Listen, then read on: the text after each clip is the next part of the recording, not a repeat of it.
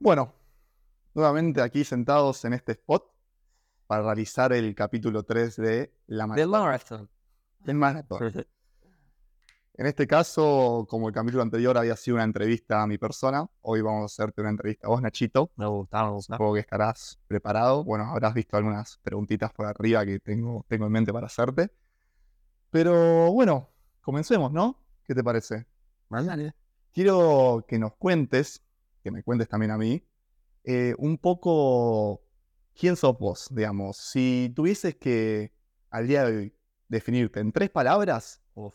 ¿qué tres palabras elegirías? Arrancate re tranqui, boludo. Tranquilo. Oh, me mataste. Tres palabras. Eh, la primera sería emprendedor. Me gusta. La segunda puede ser compuesto. Sí, te dejo. Te... Sería algo así como buena energía o buena persona, bondad, Ok. algo así. Y la tercera mm, podría ser ignorante. Ignorante. Sí, Me gusta. sí. Uh, vamos a, ahora en un ratito profundizamos en esa. Hoy, si me tengo que definir hoy mismo. Perfecto. Sí, Y a ver, comencemos por la primera, emprendedor. emprendedor. ¿Por sí. qué decís que es una buena palabra que te define? Bueno, eso, eso es algo, una, una cualidad que me siento que me acompaña hace- desde siempre, ¿no? Eh, lo de emprendedor. Yo desde chico que, que me veo como creando más que nada. Eh, Creo que lo de emprendedor está muy asociado a los negocios, pero tiene un costado muy creativo. Es como que a mí personalmente lo que más me apela del emprender es el hecho de inventar algo, crear algo, una idea, ponerla en marcha y verla crecer, verla evolucionar, cambiar, eh, ver si a la gente le gusta, si le, si le llega algo, si le aporta algo. Eso me acompañó desde siempre. Cuando decís desde chico, si tuviese poner una fecha, ¿se te ocurre alguna? Digamos, ¿hubo algún suceso. No, la- es que la verdad que desde que tengo conciencia que, que siempre pienso en eso. Igual también cuando pienso en, en cuando era chico Ujú. y pensaba en lo que me gustaba hacer o, lo- o- o hacia dónde me proyectaba de más grande, siempre pensaba en cosas creativas también. Me gustaba mucho la música, me gustaba cocinar mucho. Yo cuando era chico decía que quería ser chef. Ujú. Y Bueno, hoy en día cocinas un montón. bueno, y voy a lanzar un, este, un, un proyecto relacionado a la cocina también. Este, me encanta, pero porque es crear también eso, eso es, por eso se llama arte culinario, es, estás creando algo que es lo más efímero del mundo porque después te lo comes y desapareció. Ah. Y eso es hermoso, a mí me encanta ese costado creativo del emprendimiento. Eh, después, obvio, también tengo adentro mío una ambición por, por crecer, por ganar plata también, pero también desde chico me acuerdo mucho que yo lo que tenía en la cabeza era, quiero tener una empresa para, para darle empleo a la gente, pensaba mucho en eso. Como que me, me- algo de eso me, me gustaba, lo veía, lo había visto en mi abuelo, ¿no?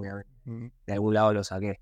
Este, Me has contado un poco de tu abuelo en el primer Sí, conté un poco de mi abuelo, que él, bueno, él era literalmente pobre, eh, de un pueblo de la provincia de Buenos Aires, y desde chiquito se fue a Capital a laburar, a los ocho años, se dejó a toda la familia, toda la mamá lo metió en un tren, y, y se vi- y consiguió un laburo en un restaurante con, con una pareja de gente grande que lo albergó ahí mismo, dormía en el altillo del restaurante, y ahí se hizo a base de laburo, laburo, laburo, fue creciendo, los dueños del restaurante le terminaron ofreciendo una parte del restaurante, lo terminó comprando todo, terminó siendo socios de vecinos del barrio, terminó haciendo un hotel y así fue creciendo, creciendo y creciendo.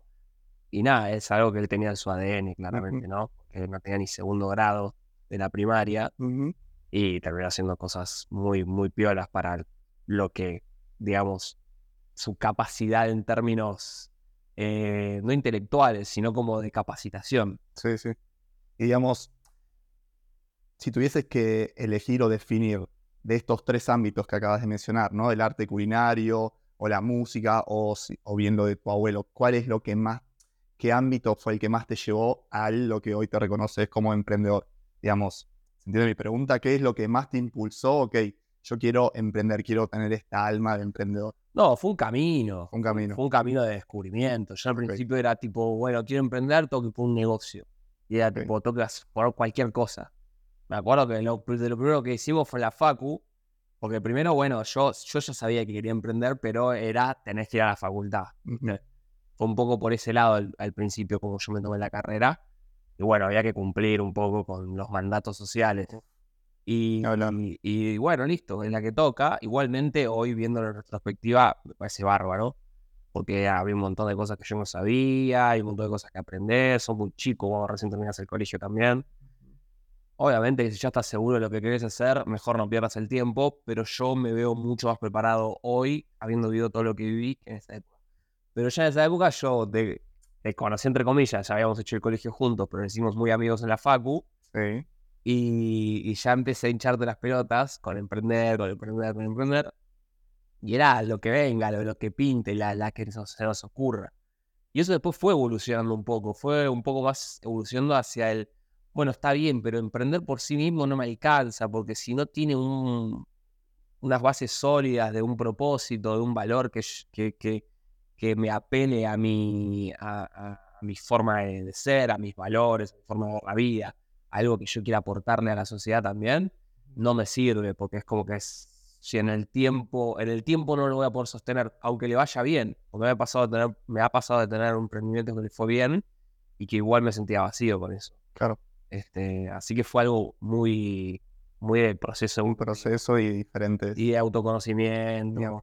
Y hablando del autoconocimiento, digamos, cuando vos mencionás que te metes por la presión social, si querés decirlo de una manera, a estudiar la carrera de economía, ¿no? Sí. Eh, ¿Sucedió algo o siempre en tu, en tu cabeza, en tu ser, estaba medio guardado lo de emprender? ¿Sucedió algo, digamos, que quisiste no desviarte, sino, ok, quiero emprender en este momento, que fue, si no me equivoco, el primer emprendimiento de Planeta 3D, Sí. lo de la impresora 3D? Ujú. ¿Sucedió algo o fue como que ah, sentiste que era el momento? ¿O ¿Por qué fue que lo tomaste en ese, es- tomaste esa decisión? Bueno, porque en realidad es como que había algo adentro mío que me picaba mucho, que no me dejaba tranquilo, que era el... Yo sentía que estudiando, solamente estudiando, no estaba haciendo suficiente. Ok, Y, y me hacía mal eso. Me acuerdo que hemos tenido charlas como que yo estaba mal, me sentía mal conmigo mismo. Por más que me estaba yendo bien y estaba haciendo lo que tenía que hacer, no era suficiente y sentía que tenía que estar haciendo algo además. Y a raíz de eso, y la verdad que no me lo tomé como algo de decir, bueno, es un side hustle, es como un proyectito aparte. Siempre me lo tomé con demasiada ímpetu. sí, con demasiada importancia, demasiado peso le ponía.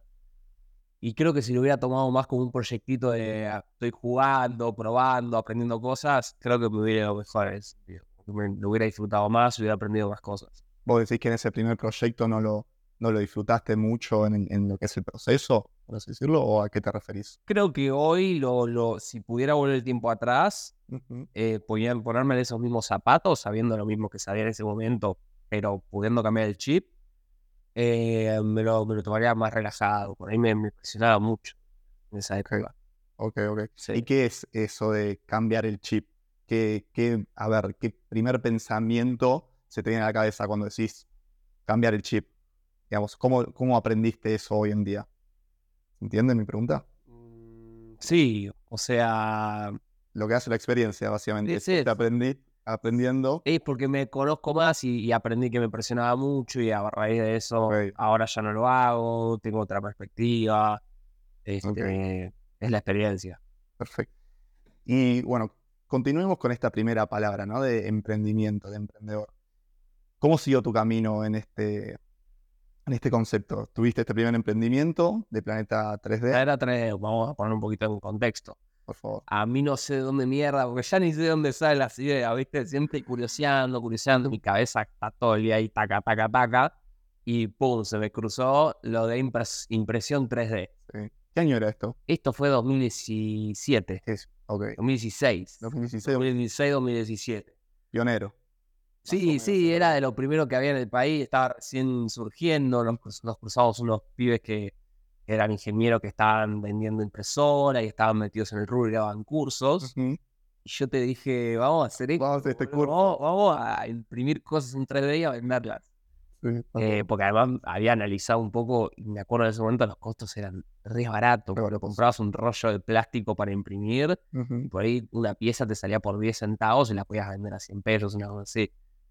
Este, y de ahí salió la idea de imprimir cosas en 3D. Empezamos a pensar que podíamos ser accesorios para celulares, qué sé yo. Pero la realidad es que después nos quedamos mucho en esa parte de aprender a imprimir en 3D, que era un quilombo. Un quilombo. todo un bardo. Hay buenos videos. Hay, bueno, hay buen material de eso, era Snapchat en esa época. Y, y nunca saltamos a la parte de vender en sí misma, digamos. O sea, nos faltó como eso y medio que yo sentí que después le perdí un poco otra vez el interés, que me ha pasado muchas veces con, con las cosas que empecé, por esto de no tener buenos fundamentos o no tener un, un, un horizonte claro, establecer bien metas. Eh, después la facultad se ponía pesada, como siempre que había épocas, y nada, decidimos, decidimos darlo de baja. Pero bueno, esa fue la primera experiencia. Fueron lindos seis meses, creo, ¿no? Aproximadamente. Que estuvimos sí, más que nada un verano que agarramos unas vacaciones. Estuvo lindo. Y es, bueno, y ese fue entonces el primer proyecto con el cual emprendiste, que obviamente, como bien sabemos, nada, es un fracaso, ¿no? Siempre todo te deja un montón de aprendizaje y sí. de eso se trata. Y bueno, supongo que ahora, más adelante, si querés, vas a hablar un poco de la tercera palabra de ignorante, que es justamente eso, ¿no? Creo que la clave es nunca dejar de aprender bueno, ¿y después con qué, otro proyecto seguiste? Después de... Bueno, después de esto de Planeta 3D, seguía, seguí con la Facu. Dije, bueno, sigo con la Facu, sigo con la Facu. Ya tercer año, último año de la Facu más o menos. Conozco un pibe que iba a gimnasio con nosotros, que era conocido tuyo. Y él ya estaba haciendo e-commerce, teniendo una marca de relojes acá, qué sé yo. Y nada, pegamos onda, me propone, o sea, me, me, da una idea de un cover que podemos hacer juntos y lo hacemos.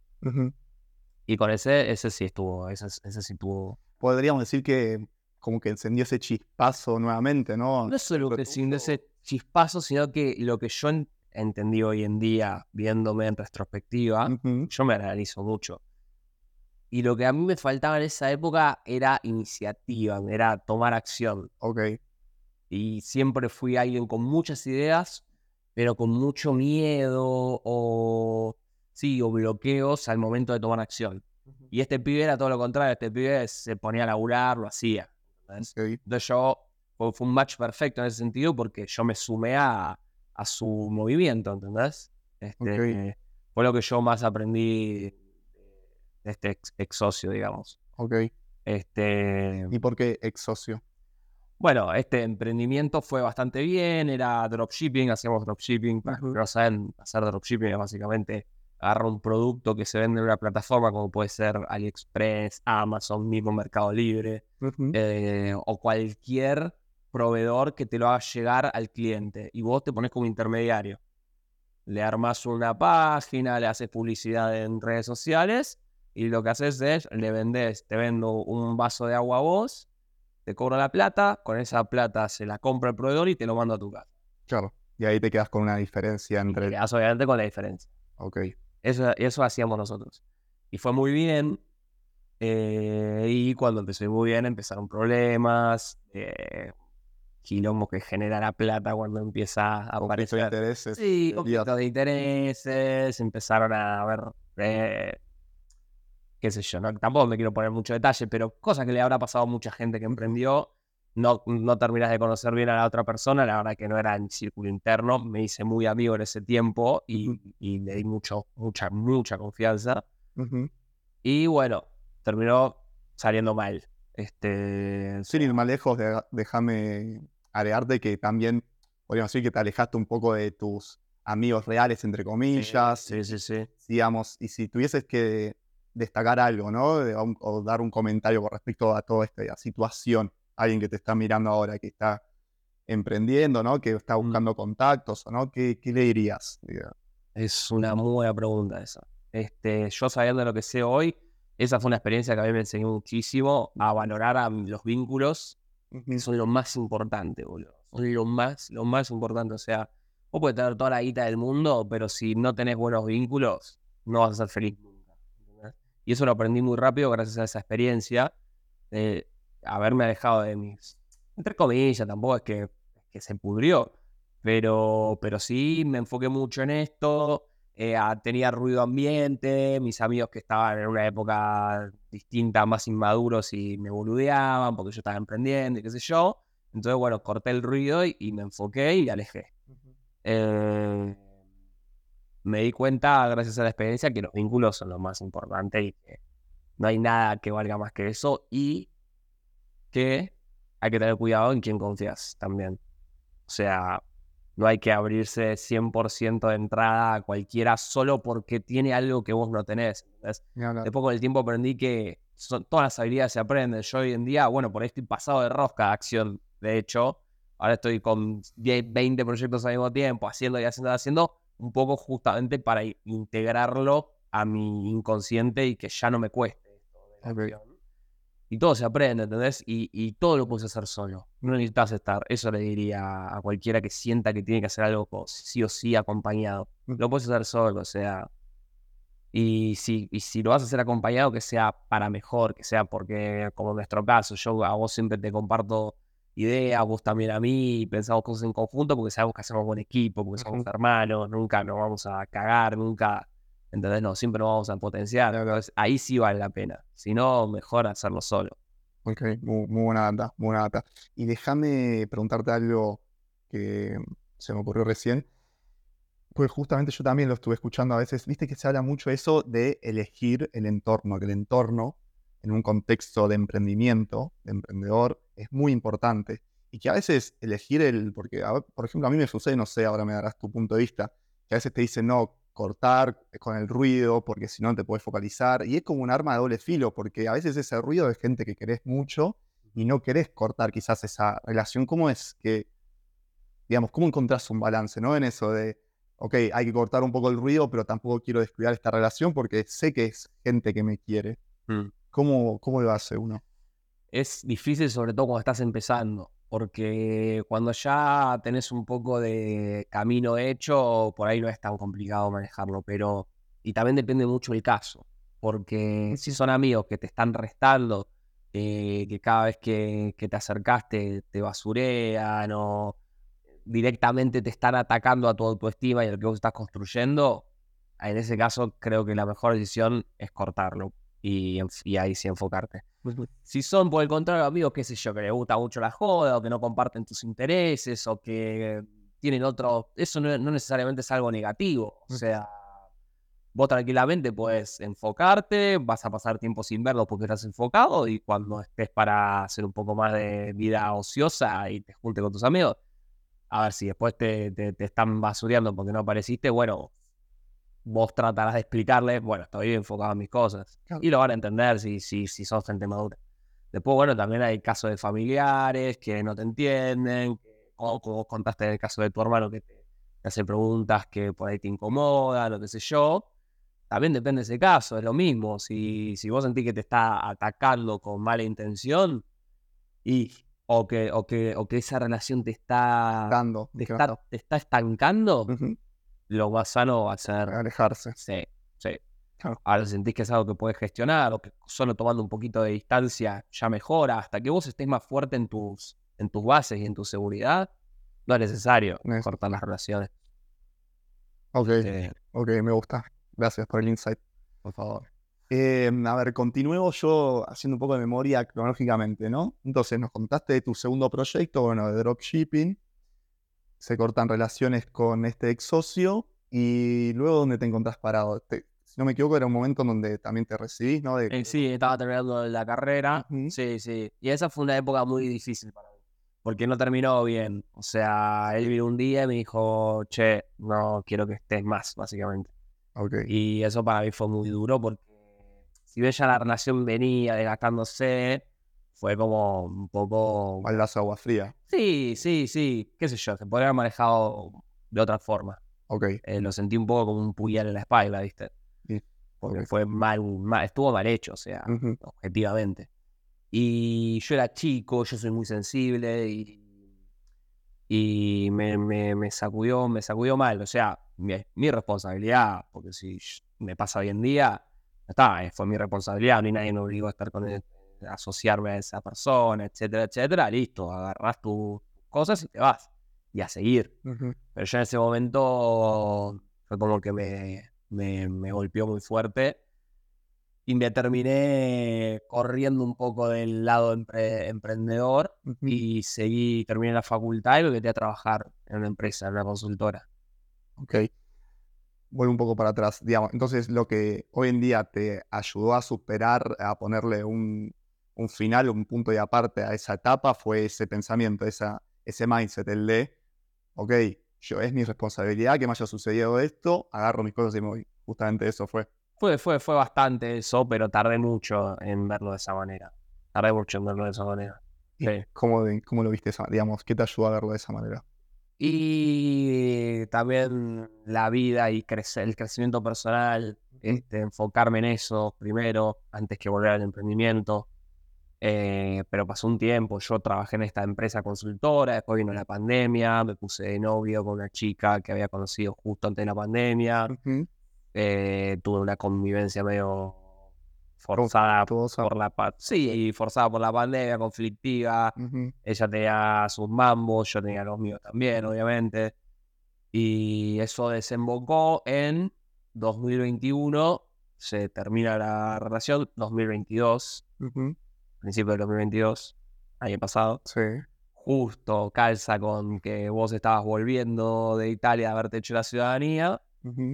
Y ahí es tipo, yo estaba cero proyecto de vida, ya estaba cansado de laburar para una empresa, tenía muchas ganas de renunciar, ahí ya tenía muchas ganas de volver a emprender. Ujú. On. Pero, o sea, tenía ganas de volver a emprender, pero no estaba con energía, no estaba, estaba muy como, había salido golpeado de esa relación también. Y, y sale la idea de irnos a Berlín, un añito, me saco una visa, nos vamos de viaje, vamos a hacerla como, qué sé yo, la de mochilero, si querés. Fue algo como que se alineó, ¿no? Porque yo también justo salía de una relación, vos salías de tu relación amorosa, estamos hablando.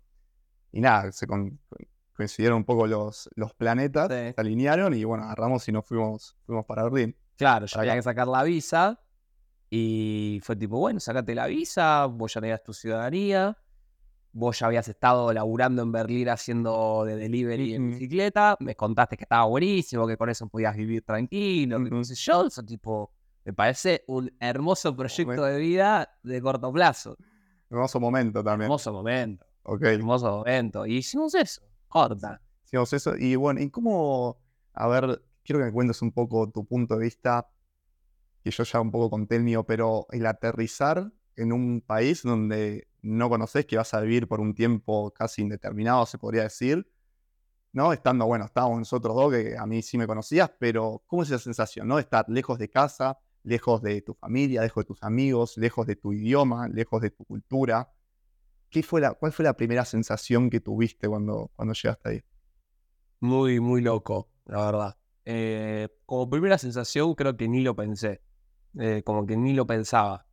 Estaba muy aferrado a que vos ya lo habías vivido y estábamos juntos y vivía tranquilo con eso. Es como, bueno, go with the flow en ese sentido, tipo, ahora conseguimos la uno, qué sé yo. Pero bueno, pasó un mes, pasó todo agosto que vivimos allá, no conseguíamos trabajo, estaba más complicado de lo que parecía, y ahí sí empezaban pensamientos medio raros, como decir, ¿qué onda? Empiezo a extrañar, eh, de repente vivir en Argentina estaba tan mal, ¿no? se extrañan cosas. Sí. Eh, ¿Y cómo peleaste con esos sentimientos? Digamos, se te venían a la cabeza y qué hacías? no, ¿Llorabas tuvo- en el baño? No, yo no te vi, no, No, te escuché no. por lo menos. No, no, no, es como que uno trataba de, de, bueno, de seguir adelante porque es lo que había que hacer, pero, pero tuve un tiempito que la pasé mal, no sé, que no tenía mucha ganas de hacer nada, estaba, estaba Sí. en una. Hasta que conseguimos el laburo, así de hacer delivery, la bicicleta, eh, empezamos a, pegar unos viajecitos, a ver amigos que estaban por Europa, y, y empecé a, por las vueltas de la vida, a escuchar el podcast Fénix, el de Brian Tracy, de Brian Tracy, que lo recomiendo muchísimo. seminario. Tenés que estar en un momento como de absorción, ¿no? Si no, te va a entrar por una oreja y te ir por la otra, vas a una falopeada. Pero, Coincido. Pero a mí me agarró en un momento perfecto y empecé a escucharlo y me metí de lleno en el desarrollo personal, que yo siempre fui como muy de autoanálisis, siempre tuvimos charlas muy profundas, ¿viste? Con todos mis amigos, este... Y eh, siempre me gustó como evolucionar a mí. Eso, eso es algo que mm, sí, lo, lo tengo desde, desde, hace tiempo, como que siempre me quiero ver mejor que el año anterior. Ok. En cualquier aspecto, ya sea en lo físico, en lo mental, en lo profesional. Este, Y ese podcast me llevó en un momento en el que sacudió, fue tipo, ¿qué es esta data invaluable que acaba de caer del cielo? Porque me apareció ahí en Spotify y yo estaba escuchando la cruda de Miguel Granados, nada que ver. Y apareció eso, fue tipo, a ver qué onda, le pongo play. Y justo se dio en un momento en el que ya estábamos empezando a ver si podíamos hacer un proyectito por ahí por Mm. Berlín, lo de los vinos, de vender vinos argentinos en Berlín. Y ahí fue como una alineación de planetas que fue tremenda. Y ahí fue cuando pude, digamos, absorber mucha de esa información, eh, aprender a ver la vida de otra forma. Ok, déjame detenerte un segundo. Sí. Digamos, esos, primeras, esos primeros malos sentimientos, sensaciones que habías sentido apenas habíamos llegado, porque bueno, no estábamos trabajando, ¿en qué momento desaparecieron? Si no mal recuerdo, dijiste cuando empezaste a, a trabajar, ¿no? Sí. Corregime si me equivoco. Sí, sí.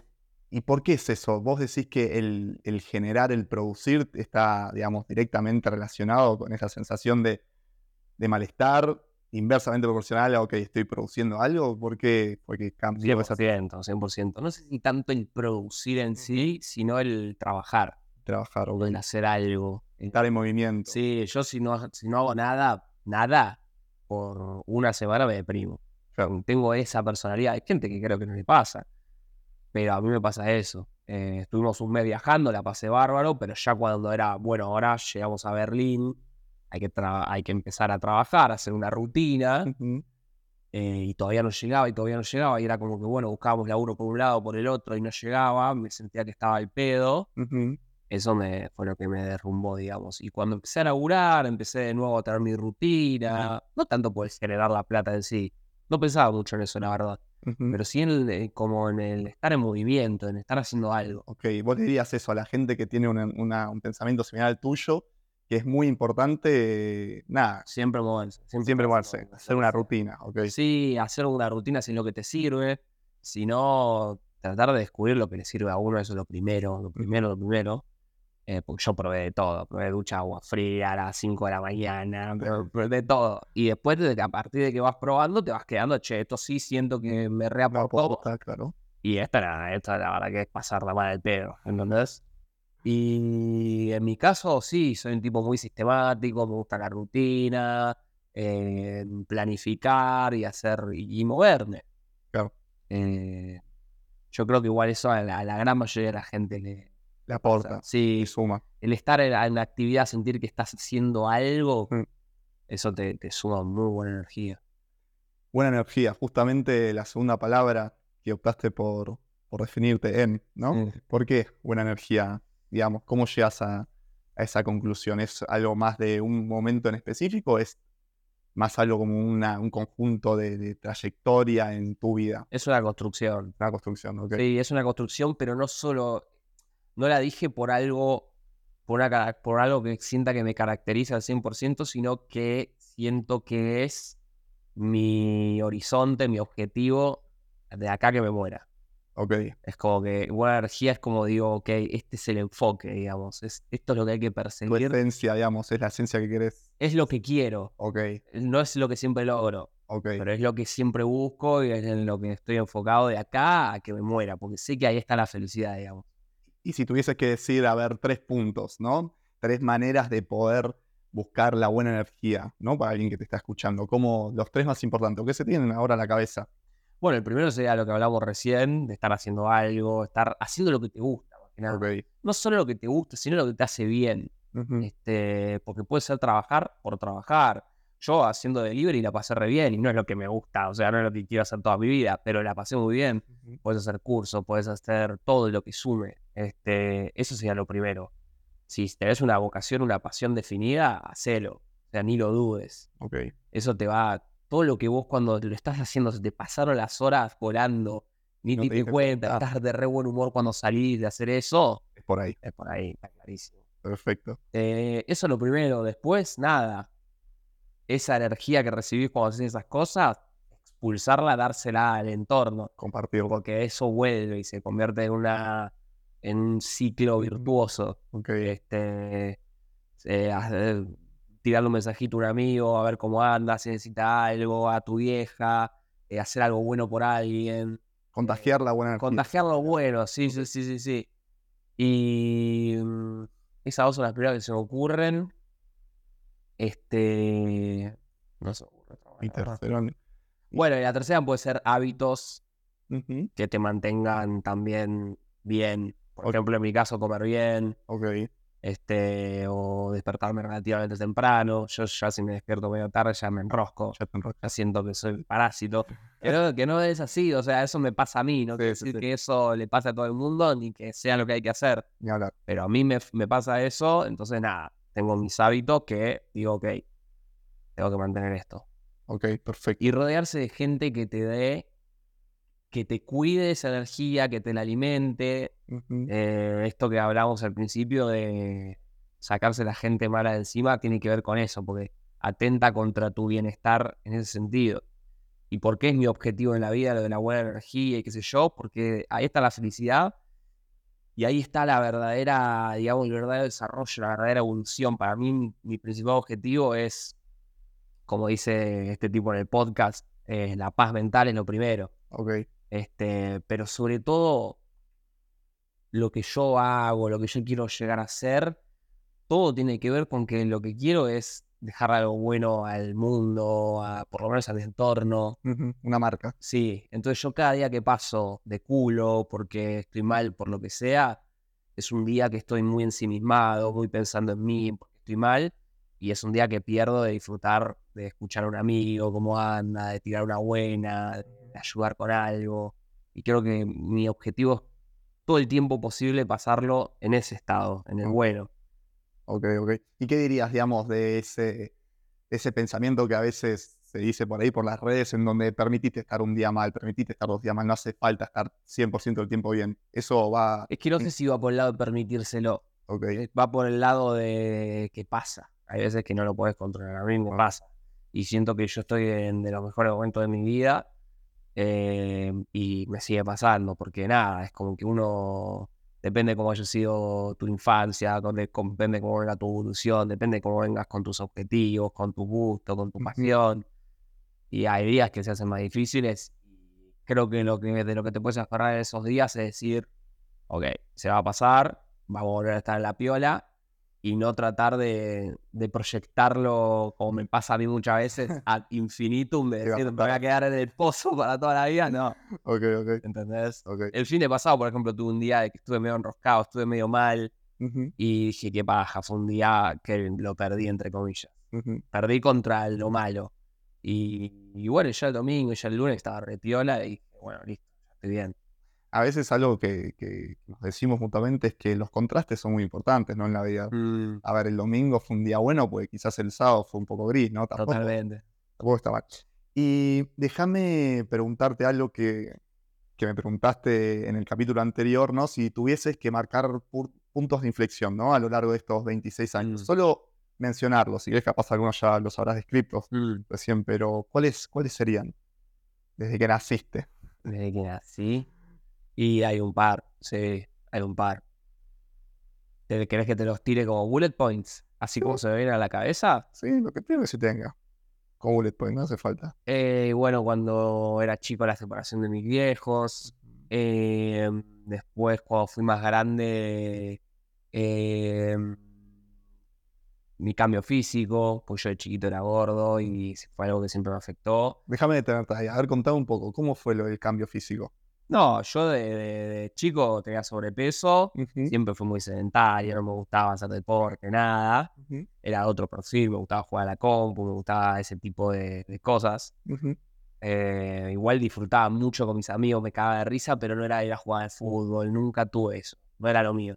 No me gustaba una mierda. Claro, por eso vos tuviste infancia y yo no, me estás diciendo. No, no, no, vos tuviste tu infancia más deportiva y yo tuve infancia más gamer. Ok, ok. Este, mm, pero era algo que me recontra pesaba porque los chicos, o sea, entre los chicos como sos distintos se, se nota y por más que a mí no me hacían bullying y nadie me jodía porque era gordo y nada, Eh, yo me llevaba repiola con todo el mundo, por suerte, porque en ese sentido tenía una personalidad muy, muy, muy linda. Y, pero siempre me pesó, además mi hermano, en, con- en contrapartida, que para mí era mi mejor amigo también, un año más grande que yo, era re flaquito, hacía un montón de deporte. Entonces era como medio, viste, me pesaba. Y un día me acuerdo que, que bueno, inte- intenté como acercarme más al deporte. eh, pero el clic fue una vez que me vi al espejo, me vi unas estrías en la panza y dije, no, esto no puede ser. ¿Cuándo fue eso? Y era chico, no sé, por ahí tenía 15, 16, Ok.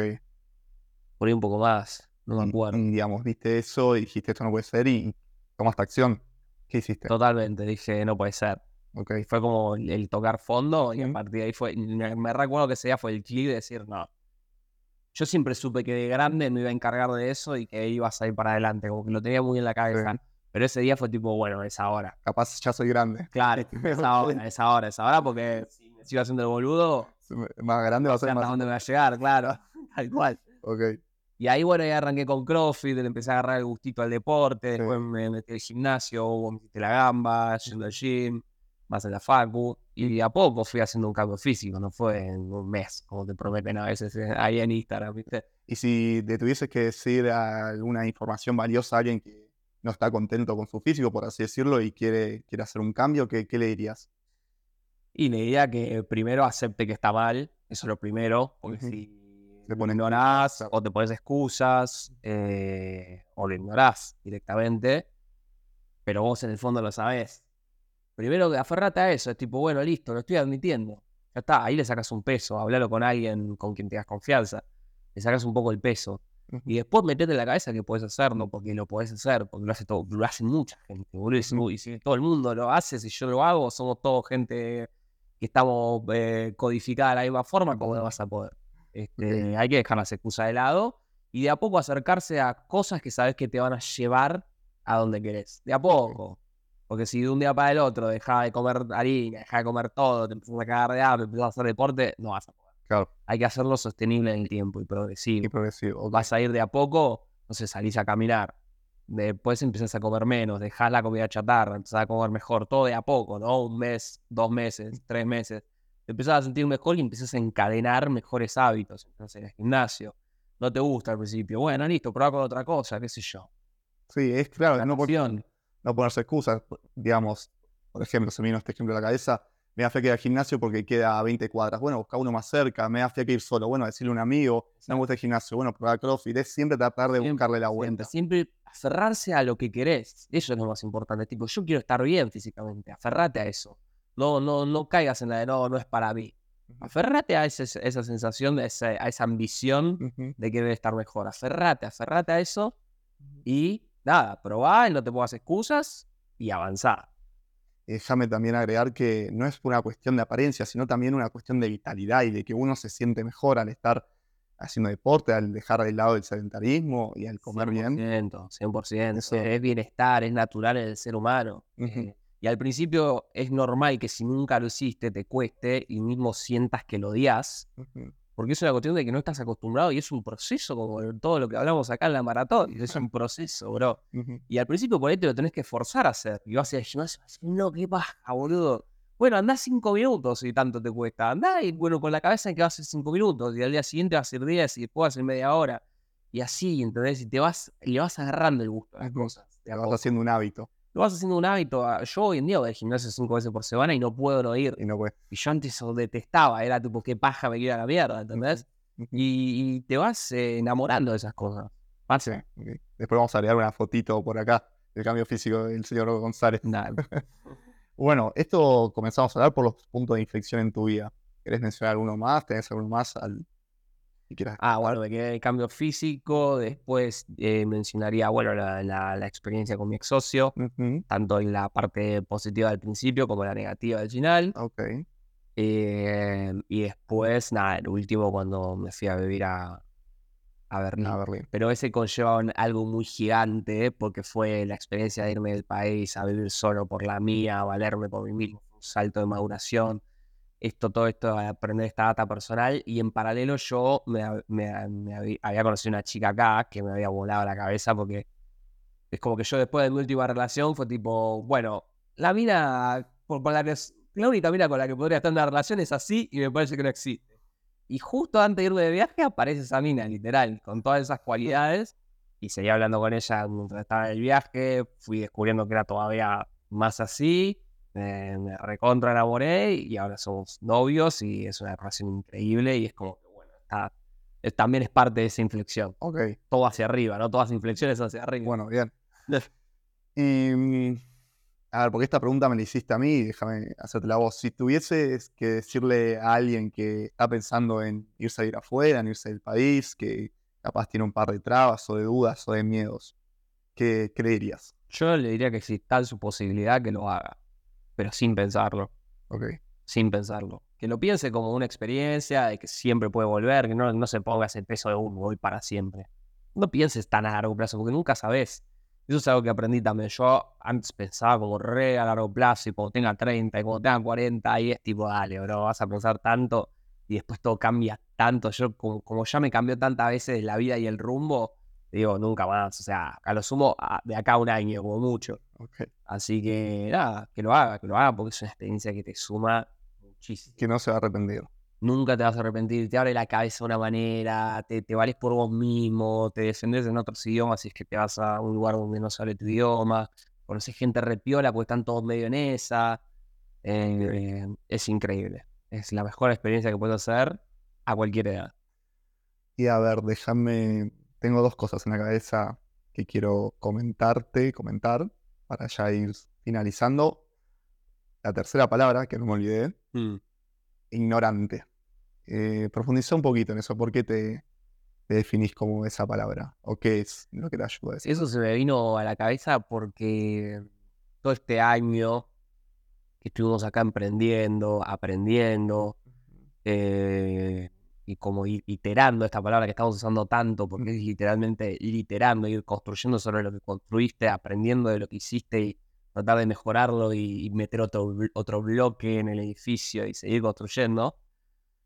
eh, cada vez que aprendo algo me doy cuenta de todo lo que no sé.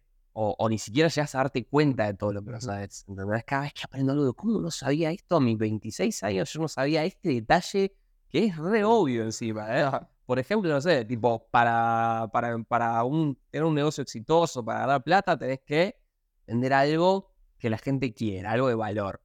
Está bien, eso yo lo, ente- lo, lo- lo- lo te- lo entendía, pero no lo sabía realmente. Hasta que este año, como que realmente después de consumir mucho contenido, leer libros, investigar, eh, aprender, lo veo de otra manera ahora. Lo veo a nivel abstracto de una forma que digo, tremendo todo lo que no sé. Por eso digo ignorante, es tipo... Y me encanta porque digo, está buenísimo porque a, raíz de eso, si te mantienes ignorante, en el sentido de aware de tu ignorancia, como Al tanto. haciéndolo, exacto, podés absorber mucho hablar. Bueno, eso es algo, no sé si el podcast de, de Brian Tracy menciona notablemente que en el momento en el que decís, Mm. no, eso, te están explicando algo y decís, no, eso ya lo sé, ya, ya me lo dijiste, ahí es donde, Chao. Fuiste, porque te estás negando en aprender un poco más. Y no hay nada mejor, creo yo, por lo menos esto ya es un punto de vista mío, no hay nada mejor que aprender de alguien que sabe un poco más que vos en determinado ámbito. Y creo que lo primero e- es aceptar que esa persona sabe más que vos y no se te cae ningún anillo, onda. No, no está mal, hay que dejar un poco de lado el ego y escuchar a esas personas que quizás, por ejemplo, saben mejor, saben armar mejor el mate, entonces escucharlas y mira, uh, mira esa técnica que utiliza. Para un ejemplo, ¿no? Y creo que, creo Te agrego algo más ahí. Ponele que te está hablando de una materia, no sé, como yo te hablara a vos de fútbol, que sabes mucho más que yo. Por ahí no aprendés nada de la materia, pero podés aprender algo de cómo otra persona ve las cosas. Y eso también suma muchísimo. eso es muy importante. No, lo- no lo había pensado y la verdad. Eso también suma muchísimo. Entonces, vos, vos es una cualidad denominador común en mucha gente de éxito, de gente que le va muy bien, gente que crece mucho y hace cosas increíbles, es esa, es como se mantiene muy curioso y, es- y, y muy humilde en ese sentido, de que no se la cree que sabe todo, porque sabe que no sabe nada, boludo, si no sabemos nada, literalmente. Literal. Muy, muy bueno, ¿eh? muy bueno. Eso, muy buena data, viste ahí. Ahí aprendí algo yo.